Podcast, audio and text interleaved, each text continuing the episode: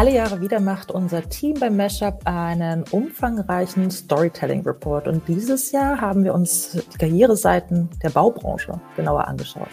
Gewonnen hat da das Unternehmen Strabag, die im Storytelling auch ganz viele neuen Prozesse eingeführt haben. Und mehr darüber erzählt uns Melanie Merkel, die Head of Corporate Story Hub bei Strabag ist. Heute spreche ich mit Melanie Merkle. Melanie, du bist Head of Corporate Story Hub, worüber wir gleich nochmal genauer sprechen werden. Herzlich willkommen erstmal. Ja, danke für die Einladung. Hallo. Und du bist da verantwortlich äh, für unter anderem auch das Employer Branding oder die Geschichten drumherum bei Strabag. Und warum wir heute mit euch sprechen, hat damit zu tun, dass wir ein Analyse gemacht haben, wo wir uns mal die Karriereseiten von verschiedenen großen Playern aus der Baubranche angeschaut haben und sie nach dem Storytelling bewertet haben. Da haben wir uns dann so angeschaut, wie verständlich oder emotional ist die Sprache, wie ist die Bildwelten, wie werden Geschichten natürlich eingesetzt, gibt es irgendeinen Claim, eine Vision, die auch ne, ein bisschen ähm, Emotion und Motivation bei Bewerbenden ausruft. Ja, solche Aspekte. Und da habt ihr den ersten Platz abgeschnitten. Insofern erstmal herzlichen Glückwunsch. Ich habe leider keine Trophäe, die ich dir virtuell übergeben kann. Und ich kann ja mal kurz vorlesen, was da unter anderem die Be Bewertung war. Besonders ansprechend konzipiert sind die diversen Karrierestories. Von StraßenbauerInnen bis IT-TeamleiterInnen werden die verschiedensten Mitarbeitenden vorgestellt. Neben Interviews und ästhetischen Fotos können Interessierte die Teammitglieder auch anhand von inspirierenden Videos durch ihren Alltag begleiten. Diese vermitteln einen authentischen Einblick in die Arbeit bei Strabag und liefern damit eine gute Identifikationsmöglichkeit für potenzielle Neulinge. Das geht doch bestimmt runter wie Öl, oder? Auf jeden Fall, ja. Danke auch noch für die Auszeichnung. Hat uns wirklich sehr, sehr gefreut, als die Nachricht kam. Schön. Dann haben wir das mal zu anders genommen, einfach auch ein bisschen mehr über euch zu erfahren, wie ihr daran geht, deine Rolle dann insbesondere als eben besagte Head of Corporate Story Hub. In dem Sinne würde ich einfach mal dir die Bühne geben, dich mal kurz vorzustellen. Gerne. Ich würde vielleicht kurz mit Strabag anfangen, weil ich jetzt auch nicht weiß, ob jedem ähm, Strabag was sagt, das im Marketing-Kontext ja bisher noch nicht ganz so ähm, bekannt war. Das wollen wir jetzt ja aber natürlich gerne ändern. Strabag ist ein europäischer Bautechnologiekonzern für Baudienstleistungen und das Besondere ist, dass wir die gesamte Bauwertschöpfungskette abdecken können. Das heißt, wir können Bauwerke wirklich vom gesamten Lebenszyklus her denken, also von der Konzeption, Planung, dem Bau dann logischerweise auch, aber auch den Betrieb, Facility Management bieten wir an, aber natürlich dann, wenn Gebäude umgewidmet werden müssen, sind wir dabei oder auch den Rückbau können wir auch mit anbieten, was eben unser USP ist, dass wir das entsprechend anbieten können. Wir haben 700 Standorte. Dann gehe ich jetzt über zu meiner Vorstellung. Melanie Merkle, mein Name.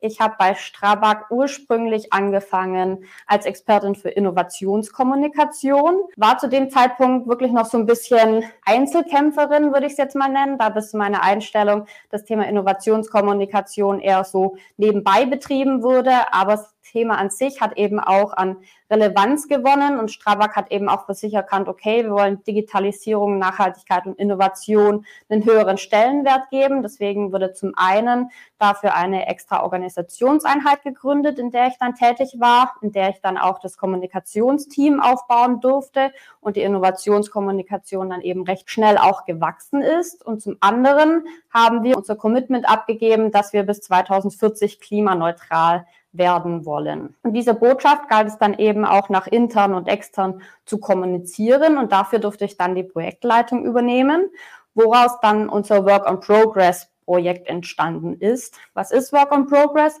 Wir haben uns dazu entschieden, unseren langjährigen Claim Teams Work abzuschaffen, beziehungsweise eher weiterzuentwickeln, anstatt abzuschaffen.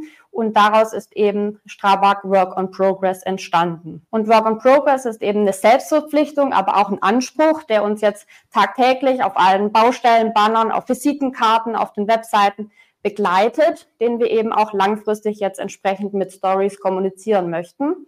Und dafür haben wir dann auch die Konzernkommunikation neu aufgestellt und modernisiert.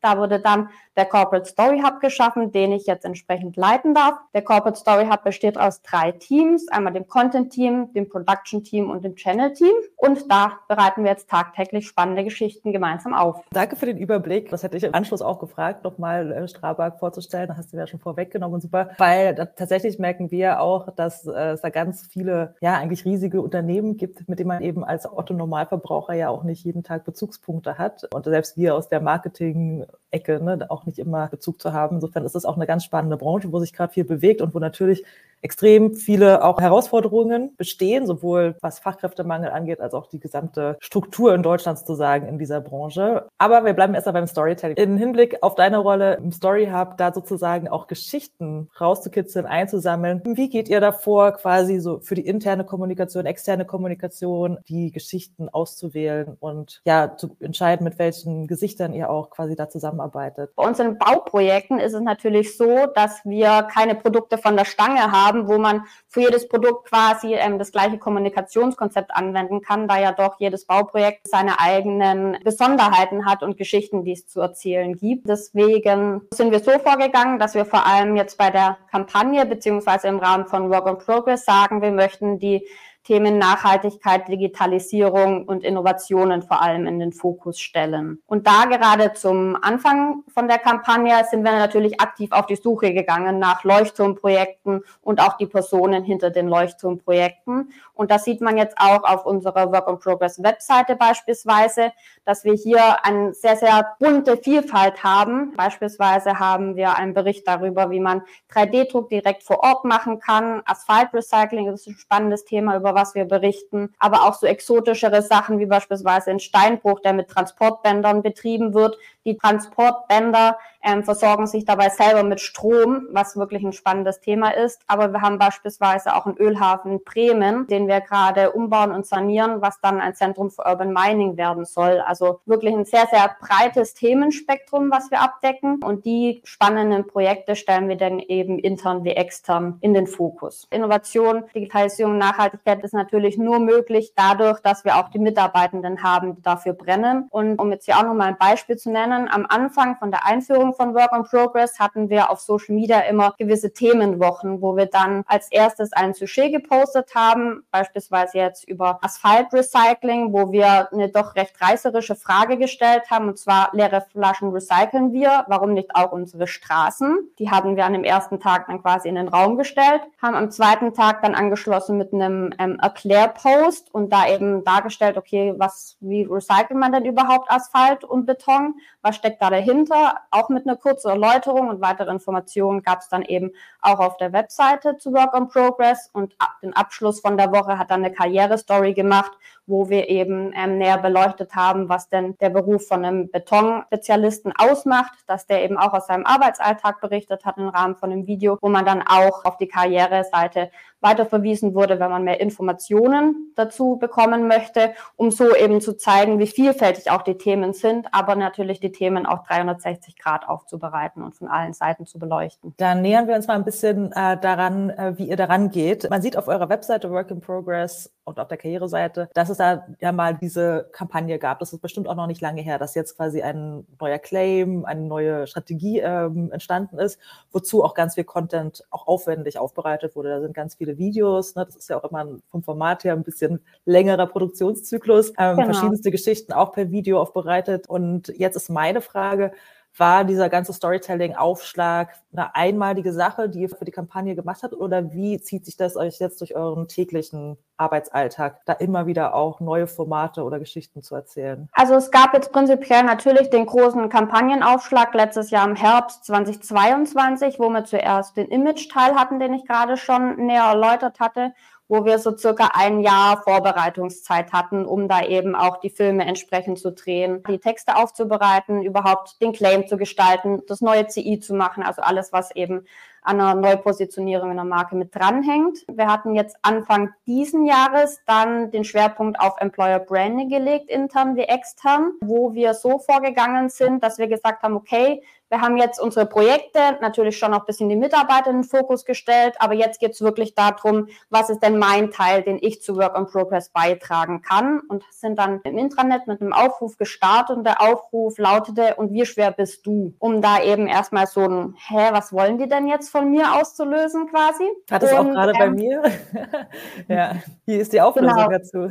Die Auflösung dazu war, ähm, dass wir auf der Suche waren nach Testimonials, die sich bereit erklärt haben, haben dazu, uns zu sagen, wie sie ihren CO2-Fußabdruck reduzieren mhm, mit ihrer täglichen Arbeit, wo es uns da sehr gefreut hat, dass wir über 100 Einsendungen hatten. Daraus haben wir dann eben zehn Testimonials ausgewählt mit möglichst diversen ähm, Ansätzen, wie sie CO2 sparen. Da hatten wir dann beispielsweise den Uke. Auf seinem Plakat dann am Ende stand, ich bin 12.000 Kilogramm schwer, dadurch, dass er sein Bagger, mit dem er täglich unterwegs ist, im Eco-Modus fährt. Wir hatten aber auch beispielsweise den Michael, der über 10.000 Tonnen, wenn ich es jetzt so richtig weiß, auf seiner Waage quasi hatte, weil er hier in dem Konzerngebäude, wo ich jetzt stehe, das ist recht neu, unser Innovation Center, da bei der Planung konnten eben 10.000 Tonnen CO2 eingespart werden, um so eben wirklich intern und extern zu zeigen, dass jeder aufgerufen ist, ähm, seinen Teil zu Work in Progress beizutragen, aber dass natürlich auch jeder seinen Teil beitragen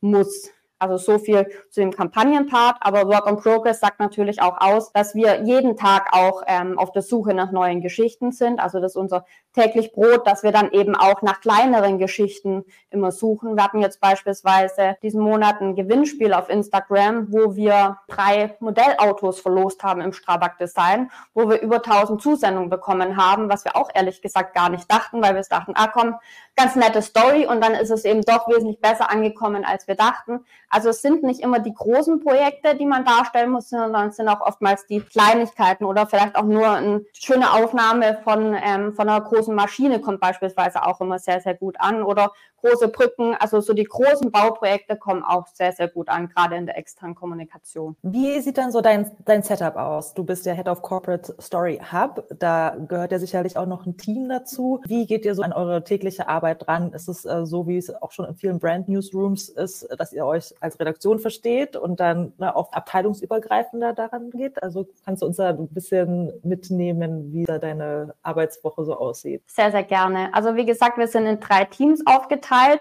haben uns jetzt auch erst zum 01.01.2023 so aufgestellt, also wirklich die Konzernkommunikation quasi einmal auf links gedreht und der Corporate Story Hub besteht dann, wie gesagt, aus den drei Teams. Einmal unser Content-Team, wo wir verschiedene Themenexperten haben, die sich dann eben auch fokussieren auf Nachhaltigkeits-, Digitalisierungs- oder auch People-Themen ähm, dass wir da eben auch ähm, bei uns im Team direkt die Fachexpertise entwickeln können aber natürlich sind wir auch immer angewiesen auf den Input, den wir dann contentseitig aus dem Konzern bekommen, weil da ist natürlich schon ein gewisses Push-and-Pull-Prinzip, nenne ich es jetzt mal, dass wir zum einen aktiv auf die Suche gehen nach den Geschichten, aber zum anderen sich natürlich auch sehr, sehr viele bei uns melden mit, hey, mein Projekt, wollt ihr darüber nicht mal berichten, etc.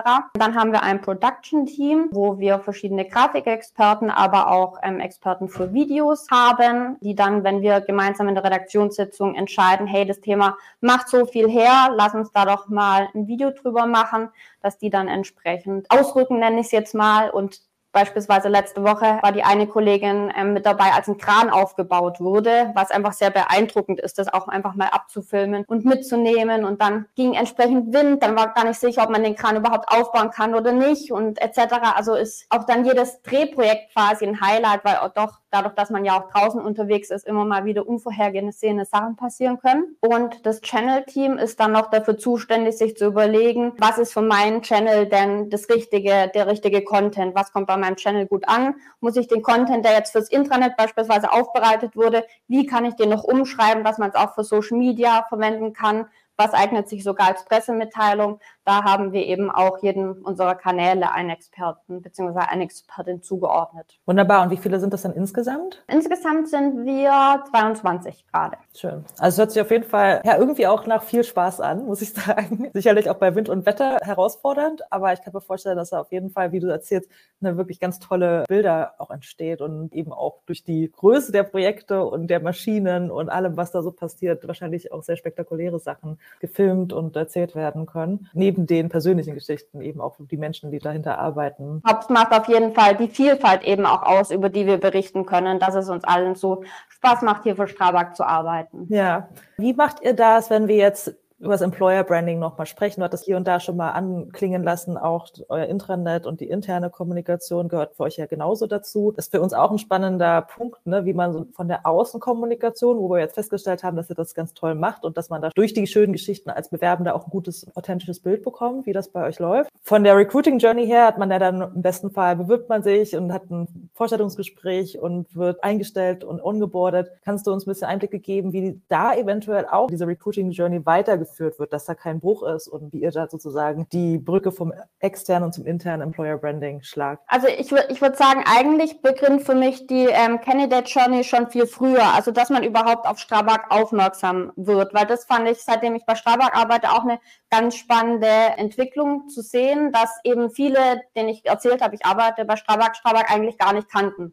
Und wenn man sich dann beim nächsten Mal getroffen hat, war, was, ich sehe jetzt Strabag überall eure Baustellen und eure Baustellenbanner, seitdem wir darüber gesprochen haben. Also da überhaupt erstmal die Aufmerksamkeit zu bekommen und in das Relevant Set quasi reinzukommen, gerade auch bei nicht ganz so ähm, bautypischen Berufen, also eher in den IT-Berufen beispielsweise. Das ist für uns natürlich auch eine große Herausforderung, wo wir eben darauf setzen, authentisch unsere Karriere-Stories zu erzählen, wo wir uns eben am Anfang nachschauen, okay, welche Stellenprofile sind denn gerade besonders viel ausgeschrieben, wo gibt es den Bedarf und dann entsprechend auf die P&C-Kolleginnen, also People and Culture Partners vor Ort zugehen, um dann eben entsprechende Testimonials zu finden, damit wir eben auch schon vor der Bewerbung überhaupt einen authentischen Einblick in unseren Arbeitsalltag gewinnen können. Wenn wir dann jetzt nochmal in die interne Kommunikation schauen, ist gerade unser spannendstes und größtes Projekt, dass wir ein neues Intranet einführen, was natürlich dann auch hoffentlich einen sehr, sehr positiven Effekt auf das Employer Branding hat, da wir aktuell vor der Herausforderung stehen, dass wir unsere gewerblichen Mitarbeitenden, also die Personen, die direkt auf der Baustelle arbeiten, die erreichen wir aktuell digital gar nicht. Das heißt, wenn wir was mit denen kommunizieren wollen, ganz klassisch ähm, müssen wir dann eine Beilage zum Lohnzettel schreiben oder irgendwie über Mund-zu-Mund-Propaganda oder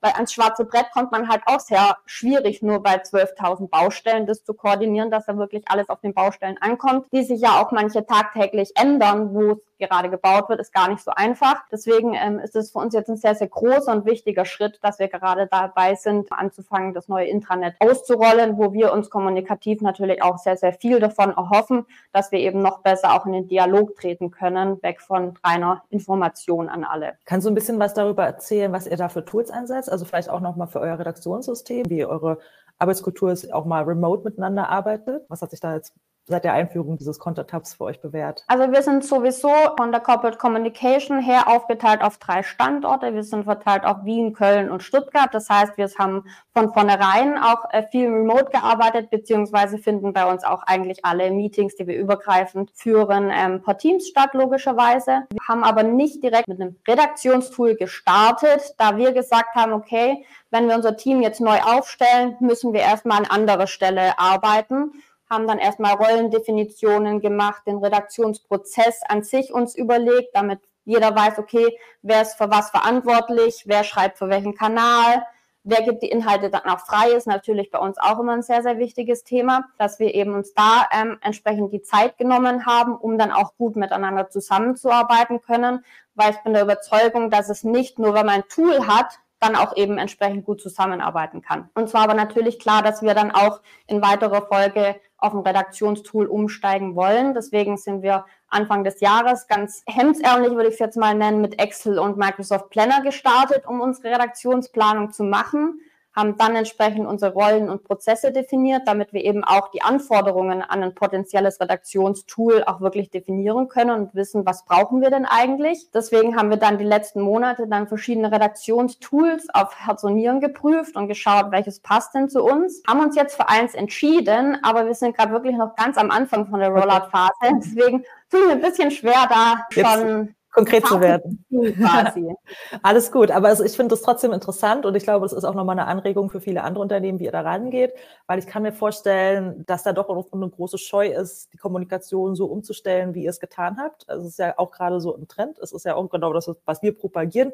Vom Storytelling eben auch mehr redaktionell zu denken und zusammenzuarbeiten aber dass es eben auch gar nicht immer dann komplette durchdigitalisierte Prozesse braucht. Man kann eben auch gerne mal mit Excel anfangen, wie ihr das macht, ne, dass man sich darüber erstmal austauscht, wie dann so ein redaktioneller Prozess aussieht, ist vielleicht konkreter oder auch einfacher auszutarieren, als jetzt sich noch in, währenddessen oder davor noch so, so ein Tool einzuarbeiten, was ja häufig auch sehr komplex und anspruchsvoll ist, so von den, von den digitalen Ansprüchen her. Ne? Also ich finde es eigentlich ganz genau. interessant.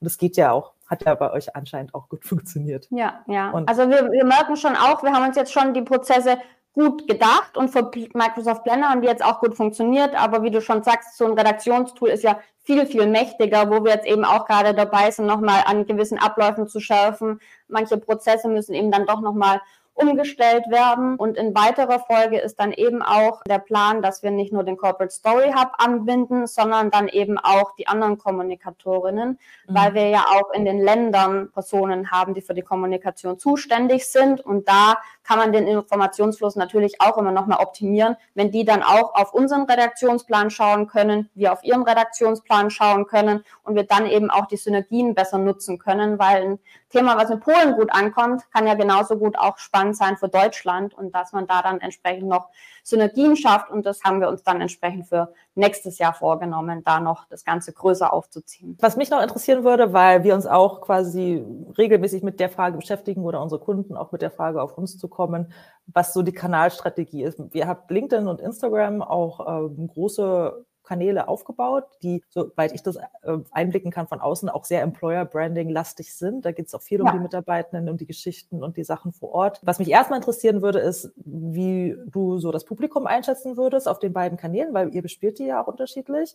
Und mhm. die zweite Frage dann, überlegt ihr auch, auf TikTok zu gehen? Oder ist das, schiebt ihr das eher noch nach hinten? Ihr seid jetzt erstmal, soweit ich das einsehen konnte, nicht auf TikTok. Also kannst du uns da nee, vielleicht noch mal zu den Channels ein paar äh, Inspirationen geben? Ja, gerne. Ich würde mal kurz mit LinkedIn starten, weil ich würde sagen, so LinkedIn ist ganz klassisch unser Facebook for Business. Das heißt, ähm, wir haben da schon ein großes Fachpublikum und versuchen darüber dann vor allem auch unsere Young Professionals beziehungsweise unsere FachexpertInnen anzusprechen. Das heißt, wir veröffentlichen über LinkedIn vor allem strategische Einblicke, auch mal ein CEO-Update, Zahlen, Daten, Fakten, aber auch Partnerschaften kommen immer sehr, sehr gut an, wenn man darüber berichtet, wie man mit anderen zusammenarbeitet. Und da entsteht dann teilweise auch wirklich ein spannender Austausch über die Kommentare hinweg. Auf Instagram versuchen wir logischerweise eher visuell unterwegs zu sein und da auch auch einfach den Entertaining-Faktor, nenne ich es jetzt mal, mehr in den Fokus zu rücken. Das heißt, wir berichten da vor allem über spannende Bauprojekte,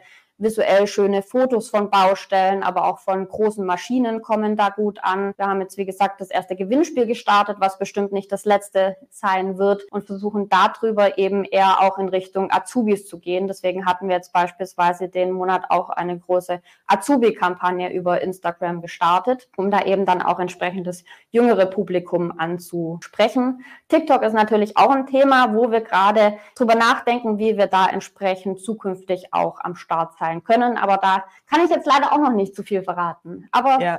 man kann gespannt sein, was wir planen. Super, dann haben wir vielleicht nächstes Jahr nochmal was, wo wir genau. uns austauschen können. Natürlich ist das ja auch der Weg für viele Unternehmen, jetzt gerade wenn man jüngere Talente ansprechen möchte, auf jeden Fall präsent zu sein. Da führt eigentlich kein Weg mehr dran vorbei.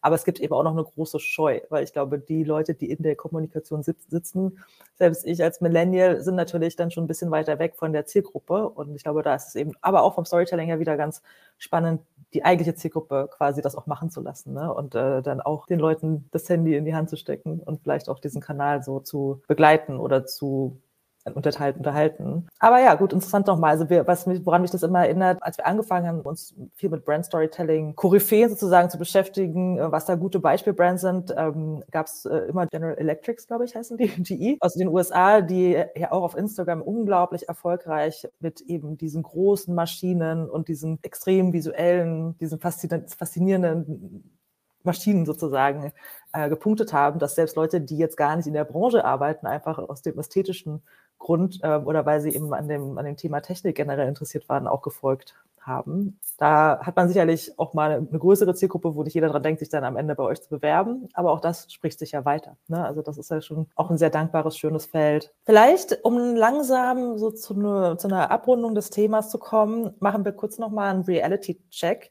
Äh, mhm. Wir haben uns natürlich eure Karriereseite angeschaut, aber jetzt im Vorfeld zu dem Gespräch habe ich auch nochmal auf Kununu geschaut, wie dann so der Abgleich ist zu dem Image und wie es quasi auch das zumindest nach außen getragene Feedback der Mitarbeitenden ist. Da gibt es natürlich bei jedem Unternehmen Kritiker und so. Ne? Ihr habt jetzt keine 5,0, wer hat das schon? Aber wenn wir das nicht ganz unkritisch betrachten, wie würdest du das einschätzen? Kommt denn quasi auch diese Umstellung, gerade weil die ja auch neu ist bei euch, zu diesem Story Hub ähm, eine andere Form von Kommunikation, nehme ich mal an, auch intern.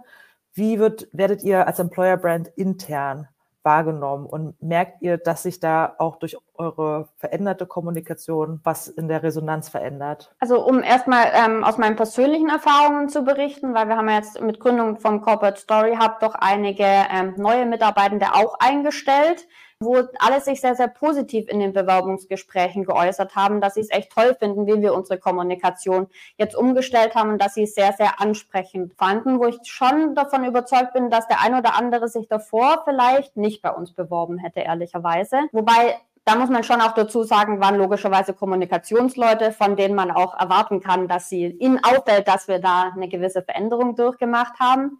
Ähm, aber intern kam der Wechsel jetzt auch sehr, sehr gut an, kann ich sagen. Aber vor allem auch, weil wir bei der Veränderung versucht haben, wirklich alle Mitarbeitende mitzunehmen von Anfang an. Dazu haben wir zum einen natürlich extern ähm, Großwerbung gemacht, beispielsweise ja auch ähm, ein Werbespot vor der Tagesschau geschaltet, was vielleicht, was man auch nicht von Strabag erwarten würde, haben aber auch ähm, intern zur Einführung vom neuen Claim ein großes digitales Mitarbeitenden-Event gemacht, wo man jetzt vielleicht auch sagt, okay, ist doch gar nicht mehr so was Besonderes. Doch für uns war es schon was Besonderes, weil für uns war es das erste Event in der Größenordnung und vor allem hatten wir da ja auch wieder das Problem, wie erreichen wir denn wirklich die Menschen auf der Baustelle, dass die auch die Chance haben, an dem Event teilzunehmen, wo wir dann extra eine App dafür programmiert haben, dann auch über den Lohnzettel gegangen sind, uns dann schon richtig schön war, dass der unser neuer CEO dann entsprechend seine Botschaft mit Work on Progress wirklich an alle Mitarbeitenden gerichtet hat und sich von Anfang an alle mit einbezogen haben. Hatte, glaube ich, sehr, sehr